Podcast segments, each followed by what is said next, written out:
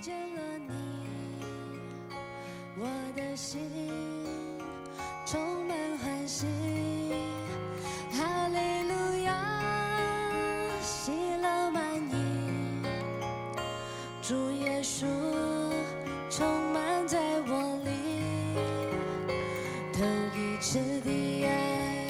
亲爱的弟兄姐妹、各位好朋友们，大家早安，大家好。今天我们进入到《生命记》第二十九章，要读的经文是第一节、第二节、第九节，还有第二十九节。这是耶和华在摩押地吩咐摩西与以色列人立约的话，是在他和他们于何烈山所立的约之外。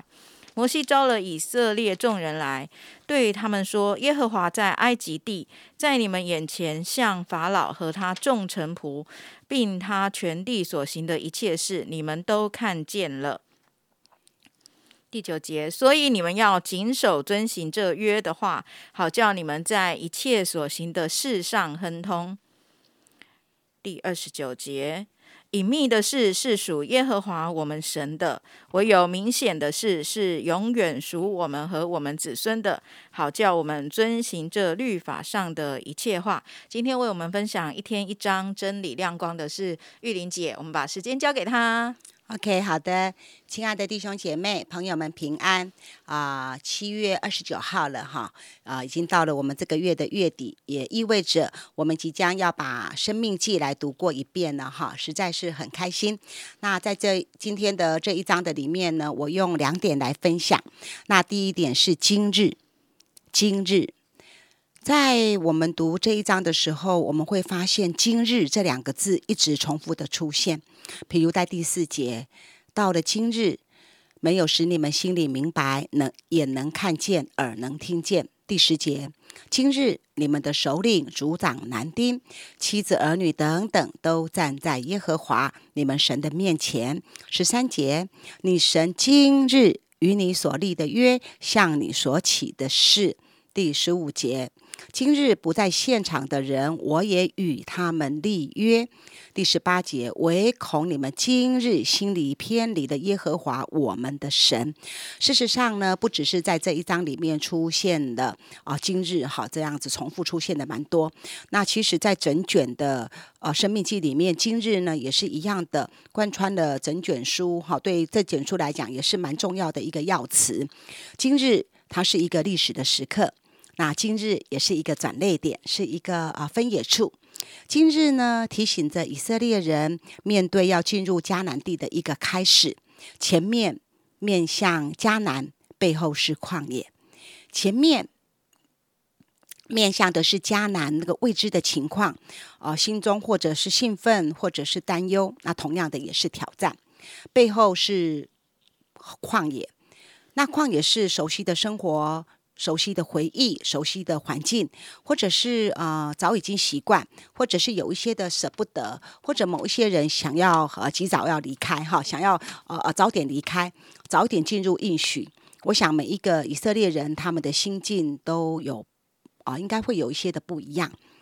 同样的，在我们的一生里面，我们也是有许多的今日所串起来一个啊、展开我们不同的阶段。我们的人生总有几个重要的，或者有意义的，呃，或者是特别的今日。比如说，今日大学毕业了，学校在我的背后，社会在我的前面。今日结婚了，一个人的生活在我的背后，两个人共同生活在我们的面前。今日受洗了，旧人旧思维在我的背后，新人新身份在我的前面。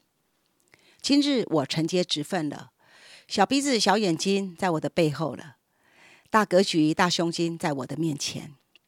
今日我失业了，失恋了，可能内心有一些的愤怒、眷恋或者挫败在我的背后。那要振作，要调整，那个盼望是在我的面前。今日我买房子，我搬家了，房租在我的背后，房贷呢却在我的面前。今日我换跑道了，职业专业在我的背后，挑战冒险在我的前面，等等。我记得很多年前，哈，杨姐在讲道的时候，她要开始讲道之前，她回应了前面的那个诗歌敬拜的那个时刻。她回回先回应，她说她刚才坐在椅子坐在下面的椅子上面的一些的心情哈，一些的心得。我记得她说到说她在想，她怎么会坐在这里呢？今天她怎么会坐在这里呢？今天她坐在这里的一个转捩点，是因为她信的耶稣。他侍奉耶稣，若不是信耶稣，今天不会坐在这里。当时候我听他分享的时候，我也很有感，我也很有共鸣。今日我坐在这里，我应着耶稣。今天我跟雪晶在这里一起带路，这样的啊读经，也是因着我们侍奉耶稣。今天我坐在这里，我是因着耶稣。悔恨、过错、虚荣，在我的背后。荣耀、感恩、真实是在我的面前。我也鼓励我们一起读《生命记》二十九章的弟兄姐妹朋友们，我每一个人在今天的时候，我们也可以用一段时间，我们来想想你人生当中的几个今天的这样的一个转泪点。如果你愿意的话，也可以在小组里面分享，或在小组的赖的里面来分享。这是第一点，今日。第二点是谨守遵行。那二十九章事实上它是跟三十章连在一起的经文哈，它是摩西对以色列人的第三篇的讲道哈，是他的讲章。那内容仍旧是呃呃呃有三方面的一个思想为架构哈，就是回顾过去，以人立约，然后吩咐遵行，都是用这三个思想成为架构，然后反复的重申、叮咛、劝告。好百姓这样子，其中其实是充满着很深很深的爱的一个核心。比如说，刚才请学金帮我们读的第九节，所以你们要谨守遵行这约的话，好叫你们在一切所行的事上亨通。譬如二十九节，隐秘的事是属耶和华我们的神，就是说我们的生活当中，我们的头脑思想里面的确会有一些我们没有办法理解、我们不明白的奥秘。那这是属上帝的，好，上帝不见得让我们全盘知道，但是呢，呃，接着说，唯有明显的事，就是讲得很清楚的，比如我们要过教会的生活啦，我们要奉献啊、服侍啊、饶恕啊、彼此相爱、传福音等等，这些明显的事已经显明出来了，是永远属于我们和我们的子孙，好叫我们遵行这律法上的一切话。有时候我们。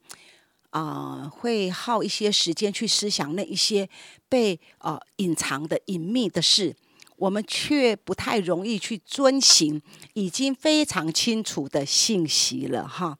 谨守遵行四个字，看起来就好像规定啦、规矩呀、法条啦、条例啦、章法。谨守遵行就会让我们感觉硬邦邦，然后很没有血色，好没有温度的感觉，很不讨喜。让我们很不喜欢，然后会觉得啊，好受约束哦，然后又做不到，然后当我们做不了的时候，又会有一种被定罪、被控告的感觉哈啊！听到这个谨守遵循哈，就会觉得很摇头哈，因为律法是叫我们知罪嘛，律法的功用好不是解除我们的罪恶，而是把我们引到基督的台前哈，所以我们不要忘了哦。吩咐遵行总是在最后才说，为什么呢？因为爱够了，恩足了，才会要求；因为爱够了，才能要求。总是主的爱在先，托付才在后；总是主的恩在前，遵行才在后。恩约行，恩典才会立约，之后才会遵行。总是先回顾过去。在与人立约，最后才是吩咐遵行。比如在第四、第五节说到：“我领你们在旷野四十年，你们身上的衣服并没有穿破，脚上的鞋也没有穿坏。